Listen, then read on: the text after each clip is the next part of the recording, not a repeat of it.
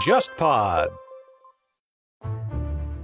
各位听众，大家好，欢迎收听这一期的《忽左忽右》。这一期依然是咱们和这个《经济学人》商论的合作节目。然后今天我们的嘉宾是我们的老朋友吴晨老师。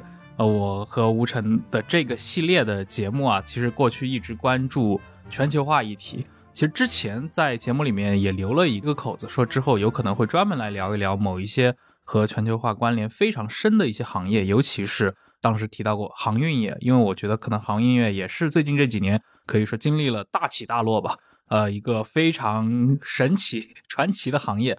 同时，这个行业呢，好像离大家的生活又不是特别的近。但是另一方面，大家想，如果没有航运，没有这种海上物流的话，全球化的这个基础也不会存在，对吧？当我们说到全球化的时候，它就是跟着这种大规模海路的推进绑定在一起的。甚至我们之前谈到亚洲的这些新兴的贸易城市的兴起的时候，尤其跟我们华人世界相关的，对吧？上海、香港。新加坡这样的一些城市，它其实都是跟随着这个航运或者说这个海上物流的一个变化而形成的这样的一些现代的商贸城市。所以，我们今天就专门来聊一聊，因为经济学人其实在过去很长一段时间，直到今天啊，航运一直是你们关注的一个话题。当然，我们可以看到很多更细分的一些 tag，对吧？你们有时候会打上什么集装箱，有时候会是一些比如游轮，呃，有的时候会关注一些可能一些航运公司的一些变化，造船业。这样的一些大的企业在这里面，可能这个话题是一个非常值得来聊一聊的话题，尤其是站在这个经济学人的视角，看看你们是如何观察这个行业，对吧？你们会认为这个行业里面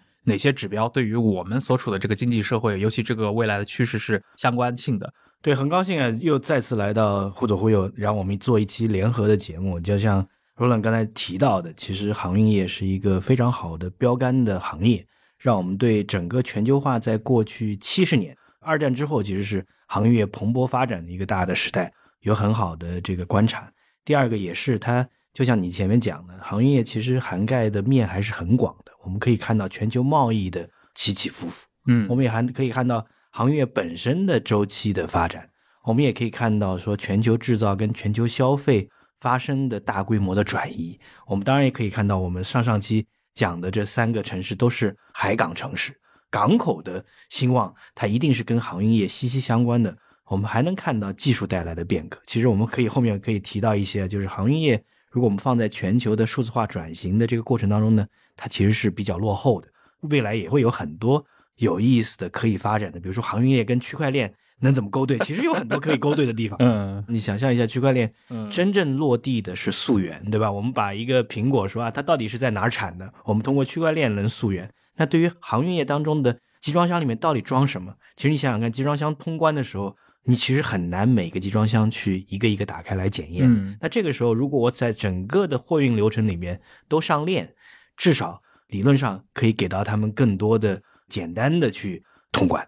哎，对你刚提到集装箱这个事情，其实现代航运业啊，它其实离不开这种集装箱的运输模式嘛，以及供应端需求端的这种平衡。而且集装箱运输它其实很像一种。共享经济把这种运力的碎片化分割出来，它能够促使像国际贸易，它这种分工能够普及到第三世界。我们就讲，我们讲讲集装箱的故事，因为有一本书就叫《集装箱》，我觉得特别特别有意思。因为集装箱的故事是什么呢？就我们上次也讲了这三个城市的兴起，对吧？就是上海、呃、新加坡跟香港。其实，在六十年代之后，我们看到六十年代美国在亚洲最重要的一件事是在打了一场越战。越战是整个资源消耗型非常高的。所以那个时候，美国国防部给所有的航运企业就提出一个非常重要的要求：谁能帮我更快、更好、更方便的把大量在越战消耗的武器跟资源运到越南去？那这个时候就专门有一个人，我们忘了名字，他牵头做什么？就说我用集装箱的方式，而不是用原来的散装货轮的方式。哦，你说的这个人应该是那个马尔科姆·麦克莱恩，就号称集装箱之父嘛，《集装箱改变世界》那书里面。其实他是某种程度上他是主角之一了，然后他在越南战争期间也是促进了这个美军对于集装箱的大规模的使用。这一个大的改变带来三个重要的变化：第一个，一艘大规模的这个运输船只，它在港口的装卸其实速度快很多。在散装的时候，至少三四天的时间，三四百个工人还会出现很多的混乱，你至少要有留下百分之五的这种损耗。但是集装箱，即使在最早期可能半天，这个船就可以装卸了。这是第一个。第二个，它其实把整个的运输标准化，也就是说，你从船上到陆地上到火车到汽车，其实全部都是标准化的。这个改变是它化整为零，改变特别好。第三个，其实集装箱带来的变化就是，当你发现，哎，我可以把大量的资源运到越南，但这个船不能空跑回来啊。那它船回来干嘛呢？回来正好遇到日本跟四小龙他们的制造业的腾飞，他们的市场是谁呢？那市场当然是美国了。那你这样这些空箱的集装箱回来的时候载满了来自东亚的简单制造的商品，一下子促进循环。你想象一下，就是说越战竟然能够变成是推动全球航运业的巨大的发展，这是事先没有人能够想到的。其实可以看出这种历史进程的复杂性啊，就是你像越战。对于从六十年代到七十年代，东南亚的老百姓，包括甚至对美国的整整一代人都造成了很大的伤害。但如果我们从纯粹从一个技术普及的角度看，它又是某些关键的，比如说像海运技术啊这种技术革命的一个推手。而且，其实除了越战，像六十年代还发生过一九六七年嘛那个第三次中东战争，当时那个以色列占了西奈半岛，而且苏伊士运河就被关闭十年。对，而且那个事情其实也是极大刺激了那个年代的那种全球航运的一个影响，因为大家过去通过苏伊士运河的这些船就被迫要去走好望角了，结果你的那种远洋运力啊，你的这些甚至船只的订单都需要去进行一些增量的这样的一些补充，而且到后面其实你有了集装箱之后，你会发现船可以越建越大了。嗯，你要是想象一下散装的船啊，你建一个二十万吨的散装船，你怎么装啊？这东西怎么放啊？但是。哎，你有集装箱，你我放五千个箱，我放一万个箱，现在可以放两万个箱，很方便的。最后的局限是什么？就是那两条运河到底有多宽，你到底能造多大的船？对，所以今天谈起来，就是六十年代后期被视为一个全球航运市场的一个黄金年代嘛。而且我看到过一个数据啊，说那个全球这种航运总吨位，当时从一九六六年大概可能十八亿吨出头。七三年，也就是不过就是六七年的时间，它几乎就翻了一整倍啊，就到了那个三十二点三亿吨，嗯，增长了百分之七十八嘛。所以它这七年的那个传球的这个传播需求量，它比整个二战之后结束二十年的整个需求量还要大。呃，这就是整个技术带来的变革，就是集装箱是一个技术带来的变革。之前同样发生过，在十八世纪，在还没有是蒸汽轮船的时代，从印度运到欧洲的茶叶一年是五十万吨。但是现在集装箱之后一天，我记得应该是上千万吨的运量在发展，这就是带来巨大的变化。还有第二个很重要的点，其实你刚才讲的，就是说我们不只是技术带来的变化，全球化的贸易的量在增长，而且全球化贸易的增长一直到二零一三年以前都是快于全球经济的增长。只有你贸易量是快于经济增长，你才会发现吞吐量是每年在双倍甚至三倍全球 GDP 的增长速度。是的，而且你想，其实集装箱它影响的不仅仅是海运行业嘛。当然，我们知道那个集装箱是一九五六年正式诞生的嘛。但是，其实二战后这一代，它许多的那种大众消费商业业态，对吧？沃尔玛这种，它如果没有集装箱，能够给它从全世界各地的工厂提供这样的一个远洋物流。把这些廉价的第三世界生产的消费品摆到这些超市里面去，这种形态，沃尔玛也不太可能开遍全球。首先，不太可能开遍美国，或者说，沃尔玛它的整个商业模式就是低价，然后在亚洲做各种各样的供应链，这就不可能做到。其实不只是制造业啊，嗯，就前前两天我在读一个文献，就是说农业的全球化也是要靠集装箱的。好，就是说我们讲有很多很多人讲说有一个思路说我们。呃，为了减少碳足迹，我们最好呢在哪儿种在哪儿吃，对吧？但是后来你做一个运算，发现什么？你如果是全球农业按照当地的资源禀赋去做，就这边大豆你就是做大豆，那边做橙子你就做橙子。其实农产品的只要你保鲜能做得好，农产品的物流成本，全球用海运是非常非常低的。现在全球海运的成本对于制造业而言是整个制造业成本的。百分之一，这是我们讲说整个航运业给全世界带来的巨大变化。在帆船时代，你知道是多少吗？就我们在运一个东西的时候，嗯，航运的成本占所有物资的百分之九十九。比如说我在亚洲买一个东西，我至少能翻一千倍，到欧洲卖的一千倍之后，我才能有大的富裕。不然的话，你想象一下，整个航运成本占九十九，因为有大量的损耗，有船难，有这样那样的功能，对吧？现在是只有百分之一。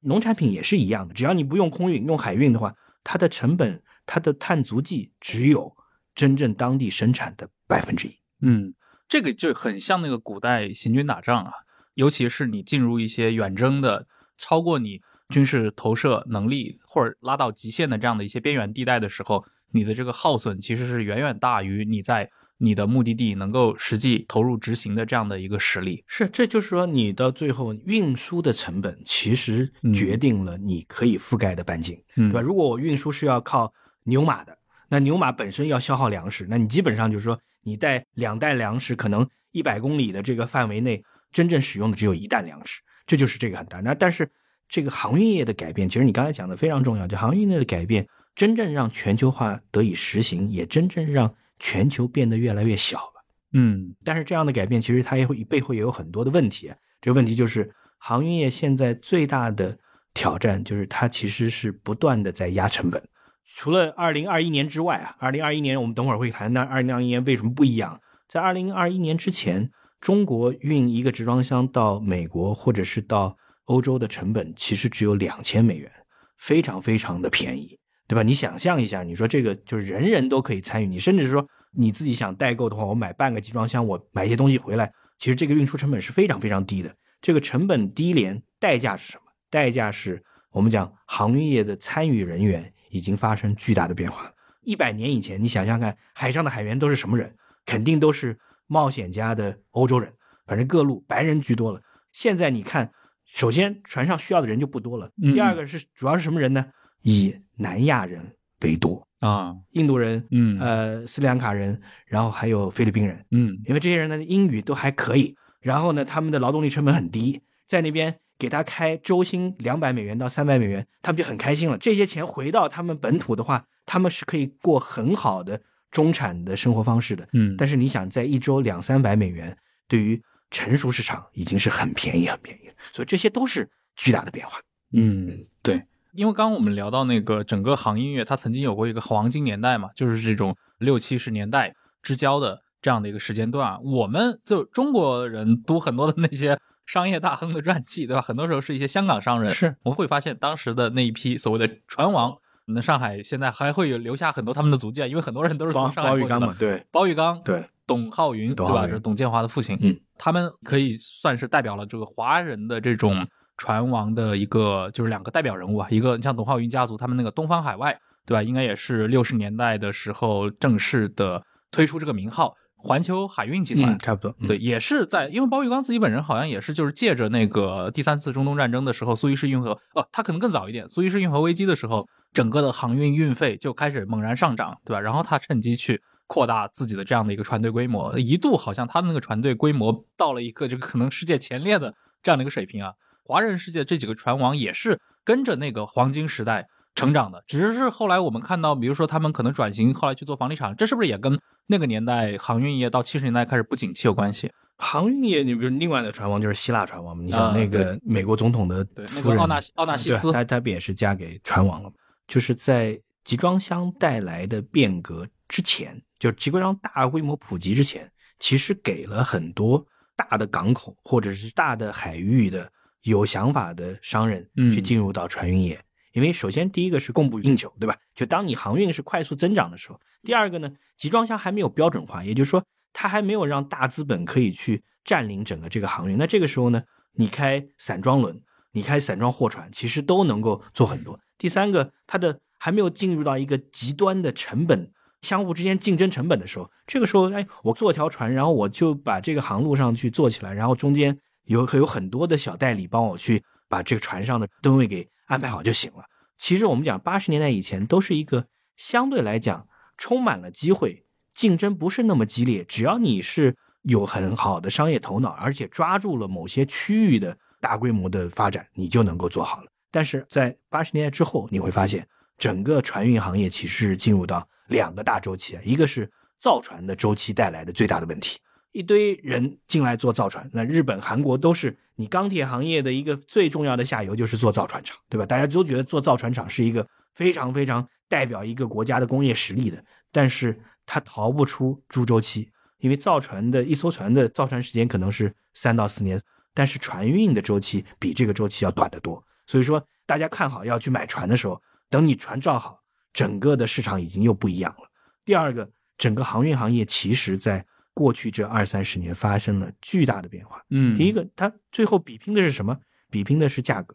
那怎么样能够把价格压到更低？就是你船造的越来越大，五千个集装箱的这个船跟两万个集装箱的船是不能比的，对吧？第二个还有什么？就是说，原先你说我的小的这个船东，我可以说啊，我在亚洲的几个点之间去做一些联络。现在在整个全球的供应链的大变局当中，其实最重要的是你的整合能力，对吧？你能不能说，哎，我在亚洲跟北美之间，我有重要的这个船的管道，然后在亚洲又有很多的小的支流可以汇集起来，有点像航空公司那种，你把大的主航线和周围的小航线连在一起。这个时候，小的航运公司是很难去应对的。就是第一方面，你去应对这两三年就来一次的这种周期。你是很难应对的。第二个，你在整个竞争的过程当中，你其实很难做到价格最优。嗯，吴老师，你提到一个，就是八十年代以前，其实你作为一个商业强人，以个人的身份直接杀进这样的一个行业里面，因为都在草创阶段嘛。比如说战后，对吧？五六十年代，你来做航运，甚至不光是航运，我觉得当时可以看到很多，比如说香港的那些商人，廖创新、装饰品这种。我们今天很难想象，你说一个人出来创业是来做一家绝对不会去做传统行业，对吧？就是航运业是一个很传统的行业，嗯，当然它需要有基因，就是比如说这个船王，他肯定是大家有一个人脉圈。我在希腊为什么希腊人做？他其实是一个人脉圈嘛，嗯，因为我们讲说这个航运世界它又是一个变化不是那么快的世界，它变化不快的原因是什么呢？就它有很多小圈子，嗯，这个小圈子，比如说我们讲银行业最古老的业务就是航运金融，啊，对不对？你想我一船货。我不可能说这个货的货款谁来付？对，大中马那些小说里面，《基督山伯爵》里面不就是这事儿吗？货款谁来付？那肯定是中间有银行，就是哎，你发货了，我银行把这个付款先摆在那儿。但是呢，就是有点像你想象一下，阿里在三百年以前怎么做，对不对？不就是一个买方，一个卖方，但是中间谁都不愿意说，我这个钱到底在海上钱怎么办？那就银行说了啊，这笔货发了，我银行给你一个信用证拿着。对，那边说货收到了，清点一下都没问题。好，银行我把这个信用证的钱给你兑了。中间大家都有保障，所以这个信用证是三百年最常见的。还有一个最常见是什么？就是保险。所以这个保险行业又特别有意思。就是下次有机会我们可以聊咖啡啊，就是咖啡从北非到整个欧洲，它最重要的一个场景就有咖啡馆。而咖啡馆里面诞生出来的第一个重要的创新就是保险，因为英国最早的一个现在仍然是全球最主要的保险经纪商叫劳合社。劳合社就是在伦敦的一个小的咖啡馆建起来的，现在那栋楼还在。那些人干嘛呢？他就是一堆人聚在一起，有钱人，然后完了就是说有一船货从 A 到 B，那这船货价值多少钱？大家愿不愿意给他提供一个保险？因为很难有一个人能有钱去保一艘船的货的，那就可能几十个有钱人大家一起，啊，这船货大概是一千万美元，那我们过来保费是五十万美元，大家愿不愿意？每人出五万。到九十年代，想想那那是一七多少年就开始做这件事，嗯，到上个世纪九十年代，你如果到劳合社，你会发现基本上是什么呢？有三四十个经纪人，这些经纪人看到电报或者是传真过来说有一艘船从 A 到 B，货运是什么，他就拿着这个单子，真的背书去找各家保险公司，愿不愿意？你愿意出多少钱？基本上一个上午五千万美元的一个保单，价值一百万美元的这个保费。他就一下子就可以把这件事做完，然后所有表单都是固定好的，你就大家相互之间去过一下就行了。所以说，整个航运行业它背后其实最重要，我们看到的是航运的技术、工业革命带来的这个蒸汽机、内燃机带来的变革，或者是集装箱带来的变革。但是它背后不变的是什么？最重要的背后是有金融的，对金融的支撑，金融的支撑。我就想起那个《基督山伯爵》那小说里面蒙特奈斯的那个恩人嘛，就是他过去的那个。船长，因为蒙特奈斯后来发了财，对吧？挖到了宝藏，他那个很传奇，对吧？回来之后想要报恩，结果发现他这个恩人一家的话，他这个船长一家的已经濒临破产了，因为他们做的就是一个有点像那种航运贷款业务，然后他们押中的那艘船的话，传闻对吧？说沉了，那他一下子这一家就承受不住，就要破产了。当然，那个小说里面是很传奇啊，最后他又把他神奇的把它变回来了。而且您刚提到很重要的一点，就是金融业和航运业其实互相绑定的历史非常的悠久，甚至。可以说，从最开始的这种大型的全球贸易普及的年代就已经锁定在一起了。不过，我们看到这个疫情前啊，比如说前十年，那个一零年到二零年期间，很多时候因为航运业处在一个非常大的萧条当中嘛，所以我看到整个银行业也是被航运业的这个萧条折腾的不行啊。我看到当时经济学人也写过文章嘛，说德国的那些，因为德国的银行的那种航运业贷款历来就非常强劲嘛，然后金融危机之前就是零八年之前，他们积极为各种北欧的或者说中欧的这些航运业提供贷款，然后甚至。建一艘货船，对吧？百分之七十的成本都是来自于这些贷款，甚至有的是百分之百。但是因为长期陷入这种航运业的不景气，航运行业一直挣不到钱，它这些成本无法回来，最后都全都变成烂账。对，这这个背后就是说，我们讲说，二零零八年是一个重要的分水岭，二零一三年是个重要的分水岭。嗯，就是说，二零零八年就是全球进入到一个不太景气的，二零一三年之后，航运业为什么不好？是因为。之前的六十年，说我每年的贸易增长的速度是快于全球 GDP 增长的。那这个时候，你航运业哪怕是说我有周期，但是一定是过一个周期之后，下一个周期高点会更高。但是，一三年之后，对不起，我的航运业的增长低于全球 GDP 增长了。也就是说，我的贸易其实是在走下坡路的。你想，你在经过周期折腾完了之后，希望是有一个好的年头。能够让大家日子过得好一点，结果发现这个每一年每一年都在都是不是特别好，所以说这就是导致航运业充满了萧条。但是这个萧条直到二零二一年，对吧？二零二一年是一个很特别的年份，因为这一年全球陷入到新冠的第二年。嗯，在这个时候大家仍然关在家里面，所以说对于商品的需求要求是特别特别高的，特别特别多的。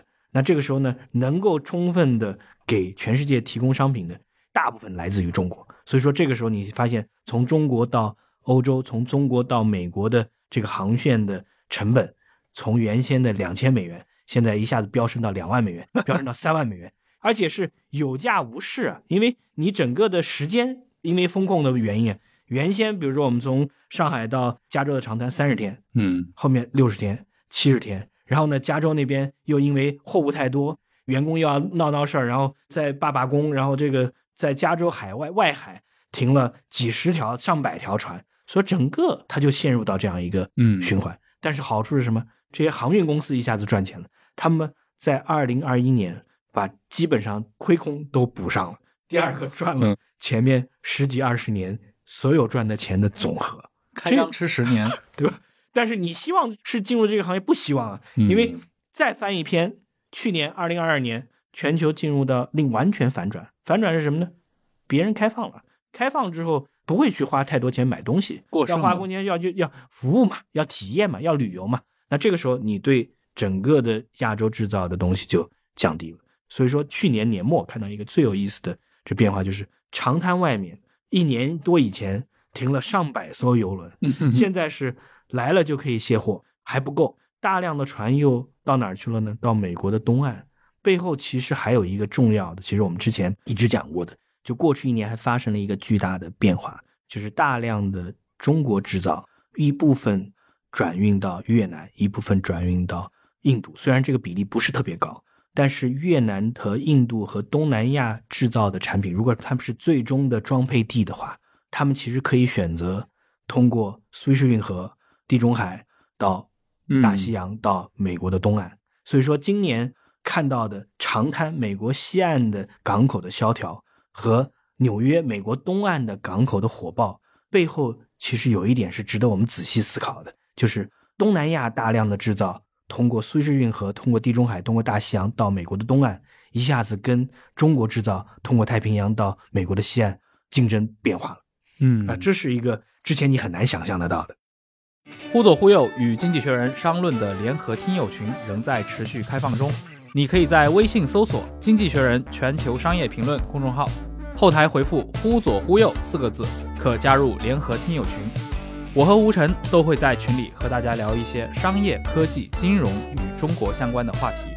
同时，经济学人商论现在也有新年订阅尝鲜优惠，九十九元即可享三个月的订阅。加群指引与订阅入口，你可以在本期节目的 show notes 中找到。希望感兴趣的听友们不要错过。我二一年十月份的时候，当时去了一趟那个罗布泊，然后当时跟我们一起去的有一个大哥啊，可能也五十出头，然后他自己就是那个 NYK 的一个高管，就是那个日本游船株式会社嘛，呃，也是航运里面就是日系的航运里面的一个巨头。然后我们闲暇的时候就互相唠唠嗑嘛，随便就大家都不是一个圈子的，聊的时候他就说，哎，我们这个行业 今年现在是到了一个历史上的顶峰。他说他入行这么多年就没有见过，因为他肯定没见过六十年代那种黄金时代。但反过来讲说，我们这个行业就是它一定是一个巨头垄断的行业，对吧？所以说你想像马斯基他给自己的带来的一个未来发展的想法就是什么？我要向 FedEx 学习。马斯基向 FedEx 空运行业里面最牛的这个联邦快递，为什么？就是所有的客户未来的需求是什么？我要点到点，我要门到门。航运，你其实最主要，你之前在做的是港口到港口，港口完了之后，港口下来是怎么样的？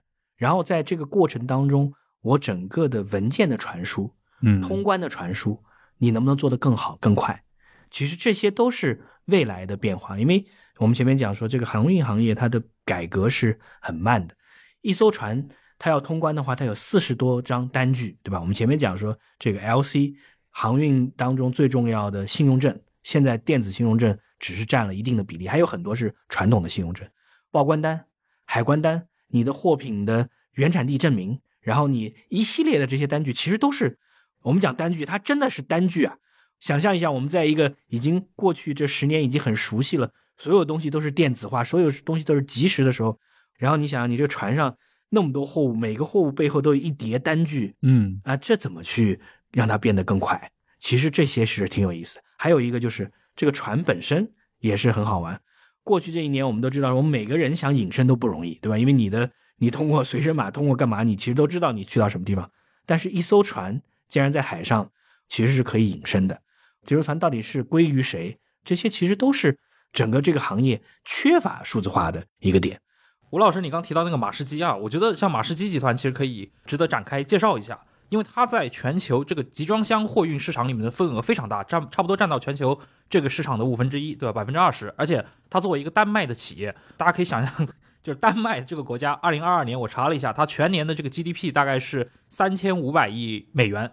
但是二零二二年这一年的马士基集团呢，它的销售额，呃，差不多就是八百二十二亿美元，啊，相当于丹麦全国 GDP 的百分之二十三。所以它是一个就北欧的，可以说是海运这块、航运这块的一个巨无霸的企业。而且马士基集团它不只是有那个集装箱的货运业务啊，它呃也是非常知名的那种走多元化道路扩张的企业。旗下的这些业务非常复杂。它当然成立很久了，但是马士基真正呃成为一个全球顶级的这样的一个航运巨头，也是我们前面讲到的所谓的六十年代那样的一个黄金时代。他才有了这样的一个跃迁。当时最重要的嘛，就是马士基的第二代那个掌门人，就是马士基穆勒先生。他和前面我们提到的那个集装箱之父马尔科姆麦克莱恩本身是合作伙伴，而且他在六十年代、七十年代一系列运作，让马士基集团他去跨越了像集装箱海运、像港口建设、像码头管理，包括造船这样的一系列业务。后来他们还在北海去投资一些跟石油相关的石化方面的这样的一些基础设施，以及他们也去做机械设备。啊，甚至做航空，后来到接近新世纪也去做数据公司。当然，前面那个吴老师提到了嘛，零八年是一个转折点，然后金融危机对这个海运业的影响非常大。那马士基在金融危机之后呢，他也剥离了自己的一系列的这些盈利能力比较弱的这些业务，很好理解啊，就啄木斩枝。你比如说像造船业，对吧？他就把它剥离掉了。而且去年其实还有个新闻，就是马士基差点把他的这个集装箱制造业务卖给咱们中国的这个中集集团。啊，可以看出，就即便是这种全球巨头，即便它已经在这个行业里面的地位和它的现金储备已经非常的高了，但是它也很容易去受到这个周期波动的一个影响。在我的理解里面，它是一个极度的重资产、长周期属性的这样的一个业务，它要求你作为这样的一个参与者，你得有非常强的垫资能力。那这个做过生意的都知道，垫资是一件非常可怕的事情，背后要有金融的支持。对。就是我们今天看起来，因为有很多事情在发生改变嘛。我看一六年你们当时也写过文章，就分析为什么航运业当时在一六年的时候，啊，当时你们写那篇文章，它是有个背景，是韩国的那个集装箱巨头韩进海运当时申请破产，而且连带着让韩国的几个呃大的银行，其实也是给他们提供这种金融支持的银行业损失惨重。这样的一个环境之下，连银行都不愿意去支撑你了，本质上还是大家在看衰这样的一个行业本身。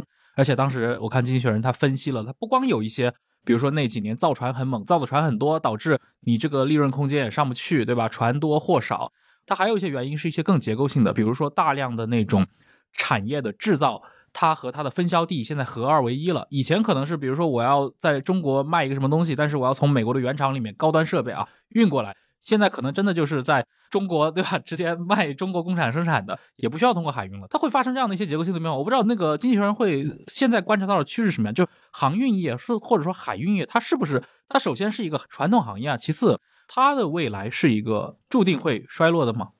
你可以比较好的去讲说，未来它面临三个重要的挑战。第一个就是说我当全球供应链发生，我们现在有新的词叫做 reshoring 也好，就是我们回到。呃，本国或者是这个区域化也好，它一定会对航运业有新的要求。嗯，来想象一下，如果我是美国，主要是利用呃墨西哥和拉美，就是墨西哥覆盖到拉美的这一群变成一个产业集群，那你看到的就可能是说，我在这个区域，谁能够把墨西哥、阿根廷、这个智利这些国家的航运转起来，它就不是不是我们想象的一个大规模跨越太平洋的这样的航线了。那航线要重新布局，你没有有没有一个前瞻性的布局？亚洲也是一样的。如果说中国，你刚才讲的一个例子，就是说很多是 in China for China，就是我们都是中国本地制造、本地销售了，那它一定是对这个航运业有一定的影响。但是我短期我觉得还不会有巨大的影响，长期肯定会。所以说，航运行业企业它一定要对未来的整个物流的需求和物流的航线的改变要有一定的前瞻性。第二个其实就是。前面讲制造跟航运之间的关系到底是什么？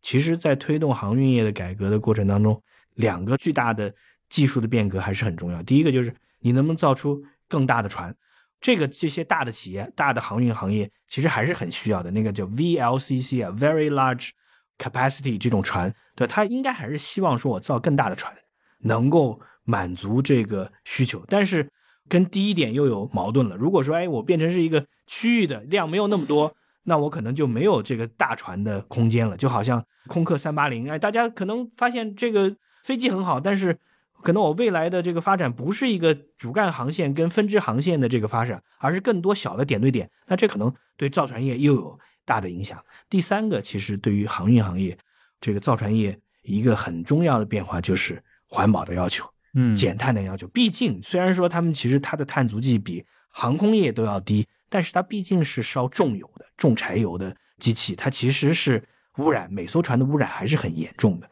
那现在有很多人讲说，哎，我能不能在这个航运行业里面增加一些新的变化，让燃料变得更清洁，甚至是说我用氢燃料，这些其实又会带来很多的变化。但是在短期，一定是这些企业更多标榜啊，我有这些想法。哎，我给你画个饼，未来是什么样子？但在很多时候，价格的竞争仍然是最主要的。对，因为像马士基集团的话，它还有另外几家公司，比如说那个地中海航运，那个 MSC，法国的那个达菲，三个 M 加一个达菲，对，两个 M 两个 M 加一个达菲，然后这三个集团基本上占了全球四分之三的这样的一个集运的一个份额啊，而且在这个市场里面，其实还有一些其他的参与者嘛。你比如说像那个中国的也有中远集团，大家做的事情都好像都很像。这种石油价格高的时候，他们就去做装那种大船，对吧？然后开的更慢一点。但是好像因为航运它很难做到这种灵活反应啊，你造一艘船的这个时间，订货的这个时，从你订货到最后它能够上港，对吧？开始进入这个运货路线的这个时间，那周期是非常长。所以说就是猪周期嘛，你没办法，就是你这个就是跟芯片行业一样的，你看到说现在很好了。你想等造船，你现在只要下敢下造船的单子，嗯，两三年之后一定你会为这个决策去后悔。但是你那个时候敢不下吗？我觉得那个时候你肯定又不敢，对吧？所以说这个是一个非常非常难受的一件事情。但是这就是航运业的本质。所以说现在大家其实航运业在谈周期已经没有以前那么强了，因为即使是未来，比如说二零二一年这么强劲的增长，其实这些航运企业也。基本上病老了，没有增加产量，嗯，证明是对的，因为你这个波动性其实是比你想象的要巨大的多。但另外一个方面，其实航运业他们应该是更聚焦在整个的数字化转型。比如说，我们之前也写过一篇文章，就是马斯基跟 IBM 的合作，开篇时候讲区块链，但是 IBM 的合作最主要的想法就是把那四十多种单据尽可能的上链，对吧？我们讲说我们原产地这个单子，那我这个集装箱我原产地单子上链之后，就说避免验证嘛，因为你你长距离运输之后到这个地方，海关都要去看这些单子，对吧？我怎么去纸质单据？但是如果说哎，我就是已经上链了，大家其实不用去担心中间会有变化，嗯，对吧？这些事，然后船运的金融方面能不能引入到更方便的？便利于买家、便利于卖家的，其实大家也很关注。然后前面我讲的，最后是你要做到点对点，就是我尽量把卡脖子的地方，因为在二零二一年里面，你发现最主要的不仅仅是这些运东西的这些企业，他们很多抱怨价格贵，同时时间比之前要长一倍多。呃，所以说怎么去帮助用户节约时间，其实也是这些船运公司未来可以去仔细去思考的。对。在这个里面的话，我不知道，就是你们有关注过，比如说亚洲的这个传统的这几个航运大，因为我们知道过去韩国的造船业是非常强劲的啊，一度它占到一个好像是世界第一的一个位置吧，啊，然后日本对吧，也是一个老牌的这样的一个航运国家。那中国的话，可能华人市场过去香港的公司非常的强势，在六七十年代，当然这批香港公司后来，你像包玉刚先生对吧，后来去做九龙仓去了，搞房地产。然后国字头的这些海运公司在最近的可能二三十年的时间里面，也在积极的去扩大自己的版图。现在在整个的全球航运市场里面，中国的这些公司的站位是什么样子？就你可以很明确的知道，就是中远应该是有很大的发展的前景的，对吧？因为你到最后就是说，你基本上我要去保证航运的安全。其实我们前面讲的这个航运，其实更聚焦在集装箱啊。但是我们讲说，你如果是跟这个石油相关、跟油气相关的，其实这些大的油轮。它的数量其实比集装箱轮船的数量还要多。对，比如说中国在保证安全，其实中国有三个安全是一定要保证的。第一个是原材料的安全，嗯，这个原材料安全包括粮食算原材料吧，比如巴西的大豆、美国的大豆运到中国来，这些农产品、初级的农产品，巴西的牛肉运到中国来，这些初级农产品你要有保证。第二个你要能保证是说油气的安全，就是你的化石能源的安全。那你就中东的航线。那不可能说完全依赖外资，你肯定是要中资去说，我中东的航线能保证油轮运过来。第三个，我要保证什么？就中国虽然说我们现在有全世界都是要说我们要中国 plus one，对吧？我们要把这个供应链一部分转移到东南亚，一部分转移到印度，但是中国企业不可能说被动的说我就被你这样分拆出去了，我肯定还是要主动的推动说整个亚洲的区域的整合。我要保证供应链的安全，嗯，对吧？所以这三个安全其实某种程度上都给了中资，不仅仅是国资啊，中资很多的空间。还有一个是什么？还有一个就是集装箱本身制造也是一个很大的市场啊。嗯，就中国在集装箱制造上其实还是引领很大的全球的。就是当全球在火爆的年代，集装箱缺的时候，那时候中国制造就能补上。一艘集装箱班轮两万多个集装箱，而且这个集装箱你其实。不是那么简单的、很好调配的，你需要巨大的荣誉。是的，当然，那个新冠它算是一个意外嘛，有点像一个黑天鹅事件一样啊。它的一个意外的结果是让传音乐突然在二一年，对吧，赚了个盆满钵满。像刚刚提到的这个集装箱，那个中国的中集，它就在这两年的那个航运牛市里面大赚特赚嘛。但是这种东西肯定它也是一个阶段性的，随着现在全球的这种物流啊重新恢复。它的回落也是必然，但是我们从另一个角度来看啊，现在这么多年也一直有一种声音，而且这种声音现在非常强劲啊，就是全球化的时代正在分崩离析，对吧？这可能是经济学人不太愿意看到这样的一个描述，但是我们会看到啊，比如说那种来自世界强国的一些孤立心态，或者说过去我们觉得已经走出了这种冷战格局，好像再重新回来，这种地缘上的更多的不确定性，它是不是对航运业反而是个好消息啊？你很难去讲，就我们前面讲说，航运业的版图在全世界应该是重新去规划，对吧？这就是说我要因应这些变化。但是从另外一个方面讲，就是说只要仍然有巨大的发展前景，比如说你想，你说越南如果它的制造是之前的制造业每年百分之二三十的增长，嗯，越南的贸易量每年三四十的增长，那你对于越南这个市场的贸易。潜在的集装箱也好，游轮也好，它的发展就会增加。就是我们只要有新的制造点出来，这个制造点无论是越南、是东南亚、是印度，甚至是非洲，你应该是对航运，而且航运是特别要求基础设施的，嗯，对吧？这个基础设施是港口，这基础设施是港口之后带来的物流，对吧？这个基础设施是新的航线，哎，这些其实都给了他的机会。所以说，某种意义上来讲，它跟在七八十年代到就是我们讲，其实跟六十年代到九十年代的这一段时间最大的区别就是什么？它的增量整体的增量一定是比以前要慢得多。嗯，但是呢，在某个特定的区域，你能看到爆炸式的增长。但是如果我们按照中国视角的角度来讲，你就会发现说，我们要面临一个相当长的一段时间，可能贸易的增长比以前要少很多。所以说，你原先的，比如说我中国其实已经做到全世界最多可能最多的叫什么？应该叫无人港口吧？或者这港口其实不需要，真的不需要，已经很数字化了，几个小时这个船就。呃，装卸完毕了，而且整个港口其实是没有人参与的，因为你有人参与反而会出很多问题，没有人参与装卸就很快。全世界很少有港口像中国港口做的这么溜的，对吧？但是未来如果的成长性比你想象的要低，你怎么去做这样的准备？嗯，我觉得这是对我们中国提出蛮大的挑战。另外一方面，其实你刚才讲的说，整个航运业它还是就中国还是希望说我在造船领域里面能够。有更多的发展的，对吧？因为你造船，你说我们讲造航母，其实就是你如果没有那个造远洋货轮的这个能力的话，你怎么可能造出特别好的航母呢？对吧？其实它其实是一也是跟我们造大飞机一样，它是一个系统集成的过程。但是在这个过程当中，它毕竟跟飞机不太一样，它是一个资金密集型。但是航运业因为这个周期，它不像航空业，航空业你很难看到价格从一到一百之间的起伏。除了说我们讲因为限制飞行导致的问题，但航运业你看波罗的海的这个干货指数，它可以最差的时候到一，最好的时候到一百，对吧？你想你怎么去有这样一个管理周期波动的能力？就是说每个参与者都需要有这个能力的。你造船厂也是一样的，不然的话到最后航运公司它不给你钱了，你怎么办？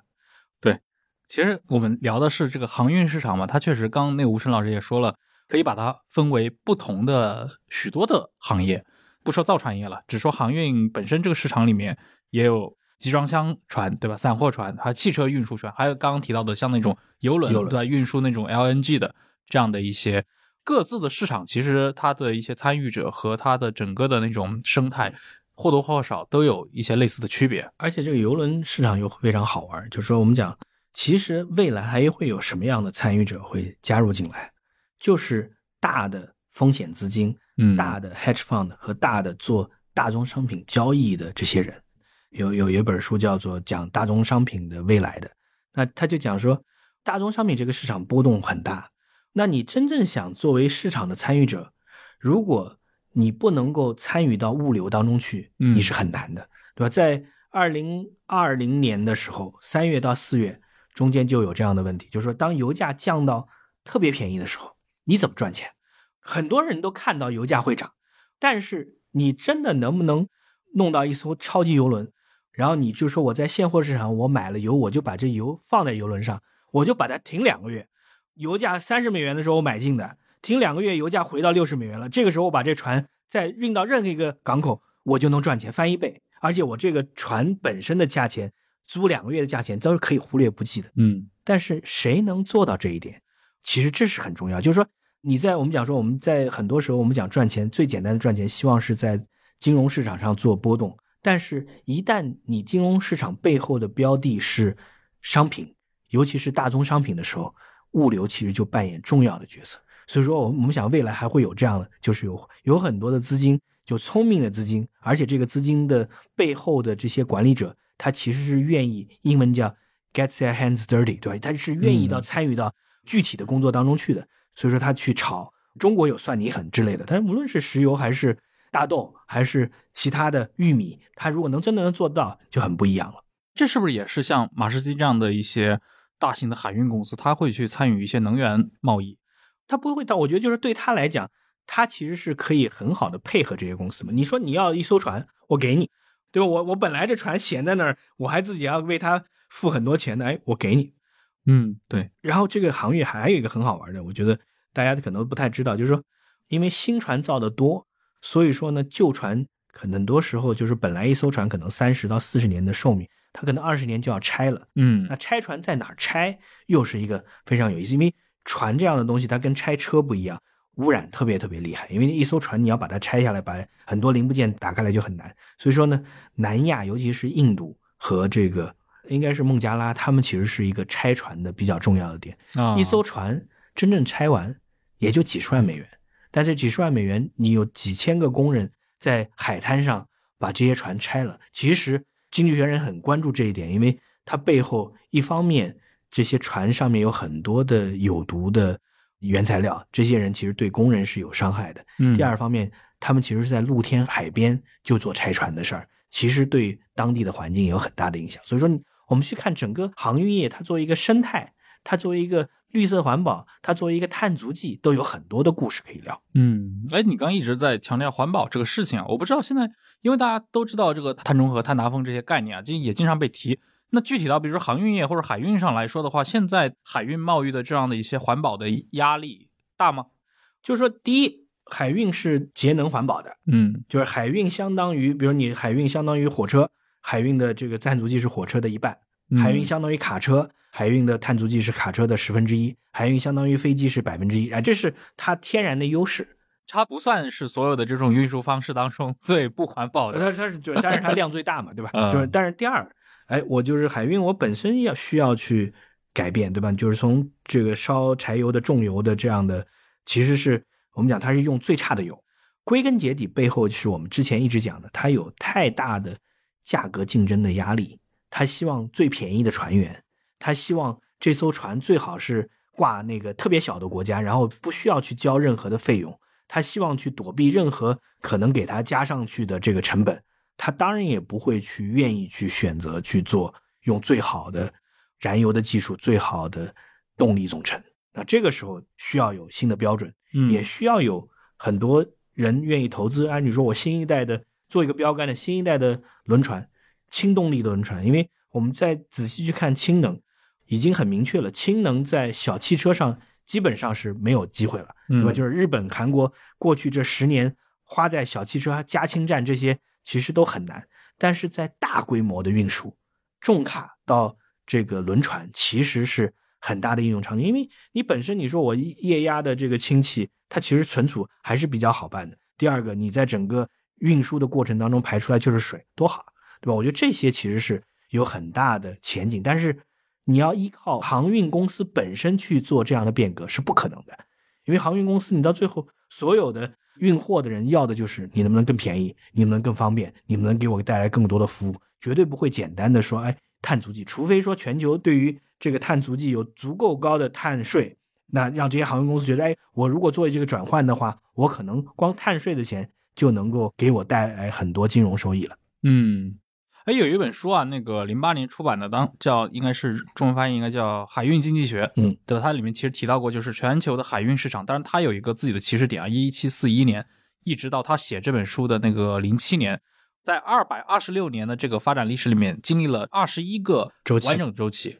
那我们今天所看到的这样的一个。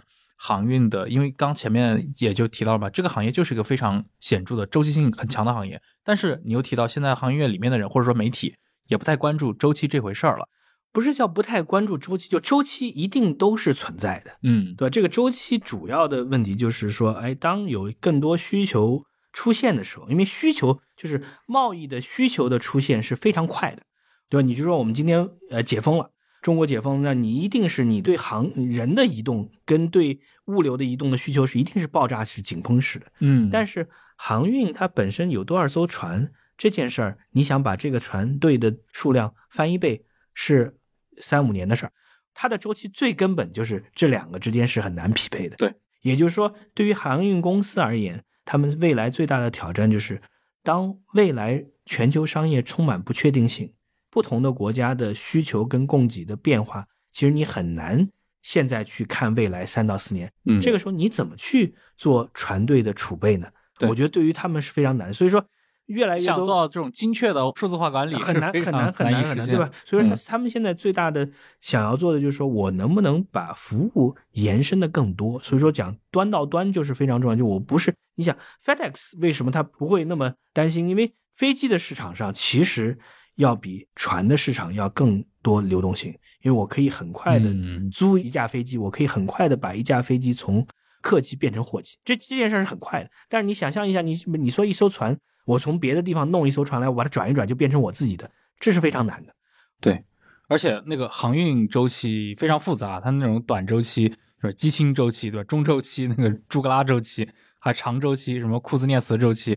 中间的这些长度，而且航运市场里面好像有一个特点啊，就是一般的话，大家对于那种大的一些趋势，就是比如横跨十年、二十年的一些趋势是比较难去把握的，对吧？但是对于短期内的一些趋势，大家会想的比较清楚。但是又因为航运它所需要的这些物件，比如说这些轮船也好，这些大型集装箱，对吧？货运的散装船，它们的制造周期又不以你的这种对于航运贸易业务的周期而影响。所以过去这么多年，为什么永远在媒体里面会抱怨？哎，船又造多了，或者说造出来的那些更大型的、速度更慢的这些船，突然到二零一七年这个时间点显得又不合适了。但这个东西可能就是在这中间必须会去承受的损耗。所以这个行业它是不断在整合的，也就是说，它希望是说，嗯，你像这个整合，其实背后带来的就是说我怎么能够更好的应对周期。第一个，比如说这个两个 M 加一个达菲三家，大家都有。其实你如果按照传统的这个资本主义的或者监管的角度，它其实是有很多的合作，很多的共谋。这个合作是什么？我们能不能共享信息啊？嗯，我们能不能在重要的航路上，我们能共享航线啊？啊，这就不一样。就是我们不要因为这个周期需求少了，哎，我们大家不要降价，我们大家能不能把一个航线量减少？我们共同去减少，然后保证这个运价不至于降的太多，然后我们每个人都能够参与进来。当这个价格高的时候，哎，我们能不能更好的，也是更好的管理？我觉得对他们来讲，其实这样的做法，某种意义上你是希望他们能够做到的，而不是简单的。因为就航运行业，其实它最大的挑战就是它的这个价格波动实在是太大了。第二个，我就我其实想再讲岔开了一下，再讲一个小故事。我觉得这个故事还是挺有意思，就是说，因为航运金融、航运保险背后有太多的信息不对称。嗯，就说有很多船，就是航运公司这个船也不一定都是航运公司的船，有自己的船主，然后船主他挂什么旗，在什么地方去登录注册，其实都是这个很多的坏账。所以说你现在就是说，俄罗斯在过去这一年大量富豪手下的这个船，这个船就是游艇，对吧？嗯，这个游虽然叫游艇，其实很多游艇比驱逐舰还要大，就巨大的这个其实是大型的游轮啊，但是到底归谁？在哪注册？背后是谁来拥有？其实，因为船本身就是一个冒险的行为，就是背后有太多不同的小的岛国挂它的旗子，背后都有很多的背后的一些利益输送。他说你其实不知道的，但是已经有很多的人参与到什么呢？就是我在海运行业当中最好的方式就是赚保险公司的钱。嗯，有一本书我忘了书名了，去年也挺火的一本书，就讲。这些船东，一艘破烂二十年的船，对外宣称是装了一船油，一下子在这个索马里的海域就遭到海盗海盗的袭击了啊，然后船没了，然后这个时候他报的是五千万美元的保单，然后就骗保嘛，啊对，那他就跑到劳合社说，哎，你给我五千万，这艘船在市场上如果拆，就我们前面讲的，把它这艘船拆碎。三十万美元、四十万美元结束了。嗯，那这艘船其实不值什么钱，但是说，哎，如果他参与到需要很多方有海盗，真的海盗参与进海盗必须得来啊。然后你要这些船员要蒙在鼓里面，说你装了一船油，可能没油，那是最好的。那中间也要打通关节。嗯，然后就是一艘空船，也许一艘装了海水的船，然后在索马里的这个海域当中，海盗来了，攻击了一下，哎，也看得到，赶快报警。然后等别的船过来救的时候，发现船已经沉了，但是。现在你就告诉你说，当竞争变得特别特别激烈，当成本海运的成本压得越来越低的时候，而这个行业本身又是缺乏监管的，嗯，因为它并不存在说我是有一个全球的一个组织，每艘船都要非常明确的登记在登记在册的，哎，他就给了大家机会，因为这个保单不得了的，我一船石运的是俄罗斯运出来的石油，那你想想看，一船油可能是一两个亿。对吧？我保单保中间的一部分五千万，但我如果运的不是油呢？对吧？嗯，哎，背后就有很多。第二个，我们看到的跟保单相关的，就是全球现在对俄罗斯的石油油气的不能叫禁运，是要经济制裁，对吧？经济制裁就要求说，第一，不允许欧洲市场、美国市场的保险公司，或者是你参与全球的保险公司，为俄罗斯的游轮做保单，而一艘没有保单的这个船，其实就是在海上裸奔，很少有人是愿意去接收一艘没有保单的船的，因为银行不会为没有保单的船提供任何的信用证。然后你作为采购方，比如中国，如果说我我要买一艘这个游轮的油，俄罗斯的油，如果没有保单的话，我愿意付钱吗？我不愿意付钱。嗯，你不付钱，对方愿意把油运过来吗？对方不愿意运过来，那这就整个商业就中断了嘛。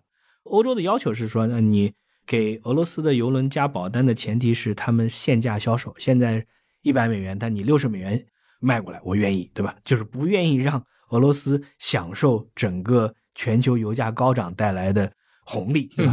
啊，那这个时候你怎么办？我觉得这其实就是现在这个整个航运业现在乱象的，所以他们做了统计说，即使是这样，基本上还是有四分之一的俄罗斯的游轮是有保单的，听起来很不可思议啊。首先就是你看这样的一个行业，而且它和金融业联系这么紧密，对吧？甚至很多的银行，尤其欧洲这些银行里面有大量的这些账款，就是放给这个特定行业的，两三百年的历史了，居然。到现在为止，就是它的监管当中依然还存在这么多的一些漏洞，这本身是这个事情在我看来就很不合逻辑。对，那但是就船它跟飞机不一样，技术原因，呃，也不是技术原因，就是你这船，就是说它到底你当时制造出来一艘船，我们讲说三四十年的这个船龄，嗯，中间有一些它船是需要去维修的，对吧？如果说你的你一艘船维护的好跟维护的不好，它可能使用的时间就不一样。对吧？那维护的过程是要钱的，对吧？你赶上一个周期特别好的时候，哎，这船用的挺好的，这个船东也挺开心的，愿意花钱，这个船就不错。但你碰到哎，你你刚下水，一下子发现这根本就运不了货，然后你中间想要挣点钱，就能到处磕拿卡扣，你才能够把赚点小钱。那这时候这个船就很烂了，对吧？那船很烂的时候，到最后景气好了，你这个船也没机会参与竞争，你就想着有其他的方式去赚钱了，对吧？就走黑道去赚钱。哎，其实我很关心啊，就是你刚提到那本书里面，对吧？在索马里的那艘骗保的船，嗯，最后结果什么呀？这个他骗到了呀，骗到了，当然骗到了啊！骗保的船，他一定把保单这个流程呢做的特别详细、特别细致，对不对？他要骗保嘛。第二个，他船沉了，嗯，除非各家保险公司有巨大的动力，愿意派出大量的资源，我到那个海域先找到沉船。然后再下去打捞打捞起来，看看里面货是不是真的。我前面讲这个劳合社，它不就是还是一个传统的流程吗？就是说，一看啊，一艘船挺好的啊，俄罗斯运出来的石油啊，这石油本身的价格就一两个亿啊，然后呃要求也不高，五千万美元，对吧？然后拿过来五十家保险公司，一家一百万美元，挺好的。然后到期运完了，哎，这钱就能拿到了，对吧？其实这些小公司，你说他们。担心不担心？他会为了这一百万美元的损失，说我要要花很多精力到索马里海域去做事儿？不会的。所以这些船东都看准了这一点。但是这背后，我们其实还要再去讲一点。我觉得这一点也是挺有意思。就我们在研究全球化的时候，还是要去讲说整个的规则的制定和现在的规则的整个的实施背后，航运而言仍然是英国主导的。在英国，它所有的重要的港口。你无论是香港还是新加坡，还是亚丁湾的主要的港口，还是中东的主要的港口，还是地中海沿岸的主要的港口，都有很多英国的传统留下来。嗯，英国当地的，比如说我对于这个出现海难之后，到底一套什么样的流程，全是英国的流程。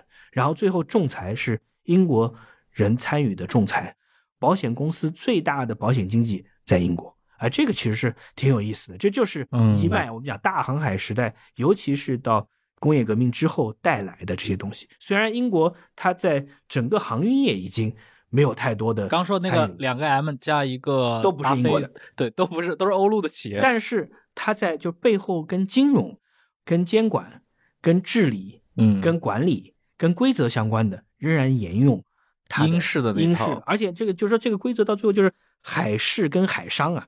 就这两件事，就是说，我们讲一旦一旦讲海事、海商和海上保险这个规则和主要的参与方还是英资背景的，哎，这真的是一种海洋传统啊。嗯，就我们前面讲了很多，说是它很乱，嗯，但是背后它还是有一套规则的。你这个规则只是说现在是钻空子的人越来越绞尽脑汁去钻空子，嗯，但是在没有大家如果说这个行业发展的比较平稳的时候，大家不需要钻空子的时候，你会发现这套体系其实是很明确的，对吧？就是说运转啊，这个就是我保险行业最重要的，你没有保险是没有远洋的航运的。第二个是说，我整个造船的周期其实你需要金融的参与，嗯。第三个是你怎么去推动这些航运企业变得更现代化，那这些其实背后你还是要有金融的推动。大家都有规则，对吧？这个船到底挂什么样的旗子？你知道，又一个小故事，巴拿马为什么会成为很多的船挂旗子的这个小国？那为什么？为什么？是因为在美国有一个时间段，有这个，应该是一九一零年到一九二几年，不是有一段时间禁酒吗？嗯，对，二十年代，对吧？二十年代，对吧？反正这个时候，你如果挂美国旗子，对不起，船上就不能喝酒。然后这个时候，巴拿马就告诉你说：“哎，你挂我的旗子，但是呢。”我巴拿马的所有的规章流程，嗯，都是跟美国跟英国的制定的这个法则是完全相同的，嗯，完全符合英国制的这个海商的法则和保险的法则。但是呢，你挂我的旗子，所以说挂我的旗子，你可以享受英国跟美国制定的规则，嗯，同时在船上又可以喝酒。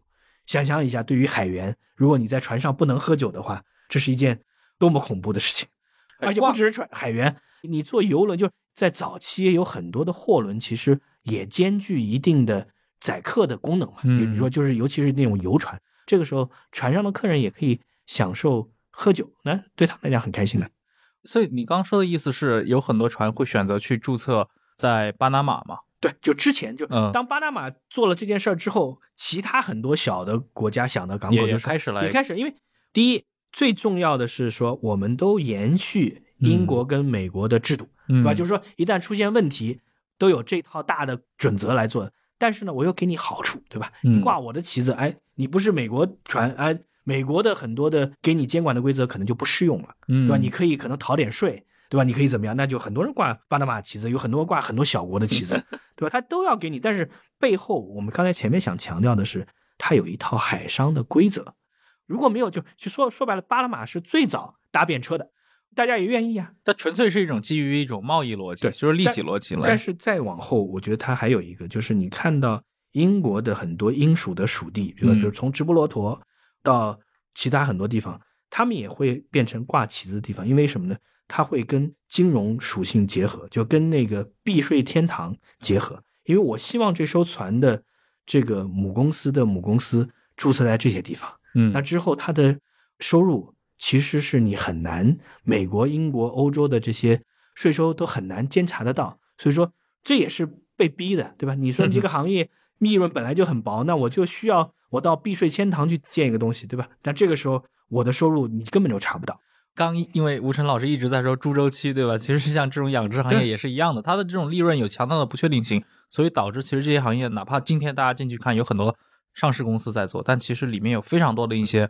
其实你没法摆到台面上来说的这种操作方式，对它其实都有点灰色地带。哪怕但是说，所以说我们讲回归到我们讲说，我们如果跨三百年的时间去看航运行业，我觉得它最重要的，首先它是冒险家的乐园，嗯，对吧？所以说才会有很多的故事。海事时代是吧？对。但是，一旦有冒险家背后呢，我们就要有一定的规则，嗯，这个规则是保险，这个规则是我们对于货物的用信用证，但是抵押。对啊，抵押这些都要有啊。对这些规则，这些规则做好之后，就说大家简单的不是说冒险或者海盗或者是抢，而是说，哎，我们延续这样的规则，我们把所有的问题都弄完了。然后这个时候呢，技术带来的变革其实带来一段黄金时代。嗯，但是这个现在我们讲说很明确的，航运行业的黄金时期已经结束了。但是这个行业其实作为一个整体，仍然是一个巨大的，而且这个行业对于全世界的经济，对于全世界的制造的运转。是不可或缺，它有点像那种基石性的行业，对对。但是就是说，你其实希望这个行业能赚大钱是很难，真的很难。而且因为周期性，你亏钱的可能性非常多，非常高，是 风险太高了。对，很少看到一个行业的那种利润呀，或者说它的定价波动那么的大，对吧？那个真的是。但是它的体量在，所以说我觉得就是说，从这个角度来讲，它仍然就我们讲说。什么样的行业是我们全球经济的基石行业？航运应该是非常重要的基石行业，对吧？但是我们还有一点，其实今天没有谈到，就是航运，全球航运能做到这一点，嗯，前提是说的不一定政治正确啊，是这个美国治下的和平。嗯，就是说你要保证这个海面上其实没有海盗的，风平浪静。你除了索马里之外，索马里是很特别的地方，对吧？所以说各国海军都要在那儿去做这个巡弋，而且中国唯一的一个这个海外的军事基地就在吉布提，对吧？就在索马里海盗的边上，就是为了因为那个地方你必须要监管。但是你想象一下，如果说太平洋、大西洋它都是有海盗的，嗯。你这个世界可能像现在这样运行吗？所以，像十八世纪、十九世纪，哪怕到二十世纪初，英国和美国都发动过多次的那种其实准战争行为嘛，就是清剿那种北非地中海的海盗，还有那个东非红海、阿拉伯海的那些海盗。所以这就是海权啊，就是我们没有看到，就是你之所以说这些船价能降到这么低，嗯，而且航运公司之间的竞争主要就是价格的竞争，因为波动，你看波动那么剧烈，就是价格竞争，对不对？好的时候我没船，那我就价格可以抬很高。差的时候船太多，我价格就可以压得非常低。背后其实他们没有支付的是什么成本？就是全球海洋治安成本，治安成本啊，对吧？所以说，我们讲未来中美的博弈，如果中国真的成为全球最大的国家，其实你需要肩负，尤其是你，因为中国是一个制造大国啊，而且制造我不是为中国自己销售，我是在全球销售啊。